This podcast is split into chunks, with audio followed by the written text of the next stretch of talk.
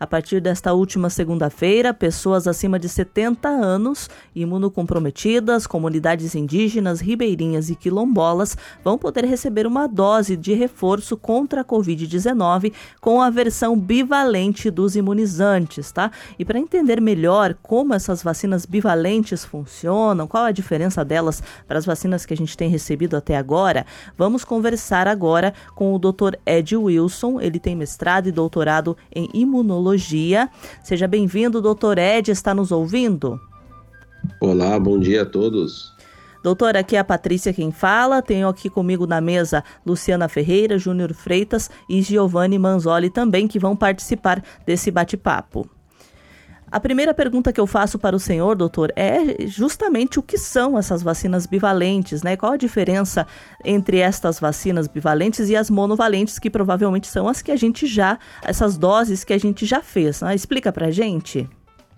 Claro, sim. Primeiramente, as monovalentes, elas são as vacinas comuns, né? Uhum. Aquelas vacinas que têm um único tipo de vírus e elas são dadas para gerar uma resposta imunológica para uma doença específica.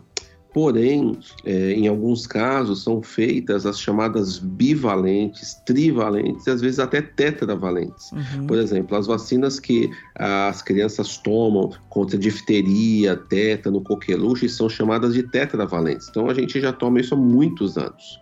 Né? Mas agora surgiu essa bivalente especificamente, que é uma contra dois tipos diferentes, duas cepas diferentes do mesmo vírus né, do, do vírus Covid. Então, por isso que é chamada de bivalente. E esses dois tipos de vírus é aquele vírus original que surgiu há cerca de três anos atrás e o segundo seria uma subvariante chamada Omicron, né? Uhum. Que agora é considerada a mais frequente em todo o mundo. Tá certo, doutor. O Giovanni Manzoli tem uma pergunta para o senhor agora. Bom dia, doutor. É, Bom dia. Me responde uma coisa, por que, que essas vacinas bivalentes estão sendo aplicadas agora no Brasil? Então, é, essas vacinas, elas já foram provadas, né, as bivalentes, em mais de 35 países no mundo todo já vêm sendo aplicadas. O objetivo delas é expandir a resposta imunológica é, e gerar uma melhor proteção da população, especificamente a novas variantes, como, por exemplo, a variante Omicron, né, que hoje é a mais prevalente. Tá certo. Agora o Júnior Freitas tem uma pergunta. Doutor, muito bom dia. Prazer conversar com o senhor. A pergunta é: o Brasil ele está aplicando dois tipos diferentes de vacinas bivalentes. Então, qual é exatamente a diferença entre elas? Sim, sim. A, na verdade, a variante Omicron, ela foi descoberta, né? O, o primeiro caso dessa variante surgiu em novembro de 2021, ou seja, a gente tem um ano e pouquinho aí dela já. E surgiram subvariantes dessa Omicron, uhum. que é a chamada é, BA1, a BA4 e a BA5. Então, essas duas diferentes vacinas que estão sendo aplicadas agora, uma é para a subvariante BA1 e outra é para a subvariante BA4 BA5. Tá certo. Luciana, você tem uma pergunta? Tenho sim. Bom dia, doutor. É, tem muita gente nos ouvindo e com certeza agora as pessoas então ouvindo falar da Bivalente querem correr, né, para os postos de saúde para tomar a vacina. Mas de fato, qual que é o público-alvo para esta vacina?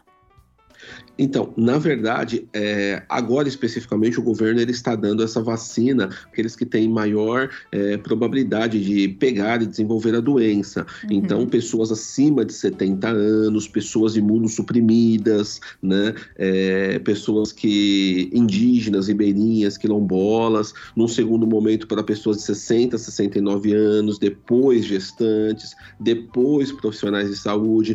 Todos esses grupos vão abranger em torno de 54 milhões milhões de pessoas da população. Não é para todo mundo, é uhum. só para esses grupos de risco a princípio. Tá certo, agora são no horário de Brasília 7 horas e 13 minutos. Estamos conversando com o imunologista Dr. Ed Wilson sobre as vacinas bivalentes que começaram a ser aplicadas ontem, né, nesta segunda-feira, pelo governo federal, aí, a princípio para grupos de risco, né, e a gente está entendendo como essas vacinas funcionam. Doutor Ed, quem já tomou as duas doses ou terceira dose né, de outra vacina, pode tomar a bivalente também? Então, a princípio, neste momento, é, essas vacinas elas são específicas para esses grupos de risco que a gente citou, né? Uhum. Pessoas acima de 70 anos, profissionais de saúde, né? Conforme o calendário que está sendo divulgado pelo Ministério da Saúde, né? Uhum. Então, neste momento, essas pessoas que devem tomar. Ah, e as pessoas, ah, o público em geral, né, que não faz parte do grupo de risco, esses ainda vão continuar tomando a monovalente, tá bom? Uhum ela continua sendo extremamente eficaz, continua tendo as suas fun funções de é, barreira imunológica, tá? Então, a princípio é isso. E essas pessoas que estão no grupo de risco, uhum. elas, para tomar a bivalente, elas têm que ter recebido duas doses da monovalente para poder tomar, né? E deve ter sido aplicado também há pelo menos quatro meses essa segunda dose.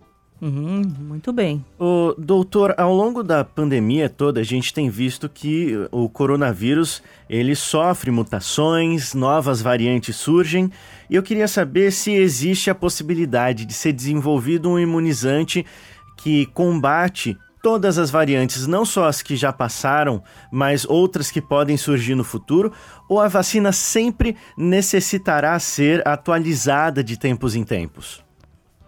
É, essa é uma pergunta que é, realmente as pessoas têm muita curiosidade, é muito importante, né?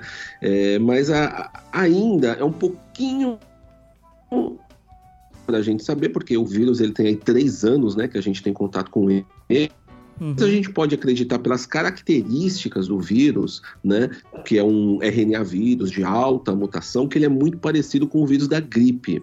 Então, é muito provável que a gente tenha que realmente atualizar as, as vacinas a cada um ano, dois anos e ter que, infelizmente, tomá-las de forma periódica, como já é feito com a vacina da gripe, né? Uhum. atualizar as vacinas é natural, porque ela começa a gerar mutações e a gente tem que se defender dessas mutações também, assim como acontece com a gripe. Tá certo. E agora, doutor, muitas pessoas têm medo, né, dos efeitos colaterais. Muitos não nem se vacinaram para a Covid por causa disso, né? Tem medo dos efeitos colaterais, muita fake news a gente vê aí também pelas redes sociais, pela internet. Qual a sua, a sua orientação, sua explicação em relação né, a esse medo que as pessoas têm dos efeitos colaterais da vacina a longo prazo, quem sabe? Sim, é, nenhuma vacina é livre de efeitos colaterais. Então você pode sentir dor, dor na, no, no, local da picada, você pode é, sentir às vezes febre ou até diarreia. Às vezes acontece isso mesmo, e isso não é só com essa, com qualquer vacina isso pode acontecer, né? Então, mas isso são é, casos é, os benefícios da vacina são muito maiores do que esses pequenos é, efeitos colaterais que podem ter na vacina. E a vacina é segura, ela não é uma vacina experimental, como muitos falam. Ah, eu sou cobaia, não quero ser cobaia. Não, a vacina ela já é altamente é, comprovada a sua eficácia, ela é altamente segura e com certeza ela é a melhor forma da gente evitar maiores problemas futuros com essa pandemia que agora cada vez mais diminui o número de casos e o número de mortes.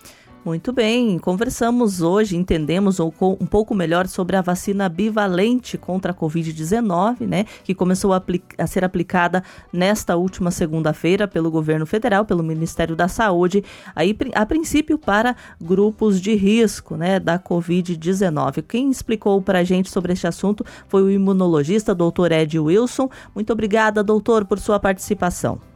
Eu que agradeço. Um grande abraço. Abraços.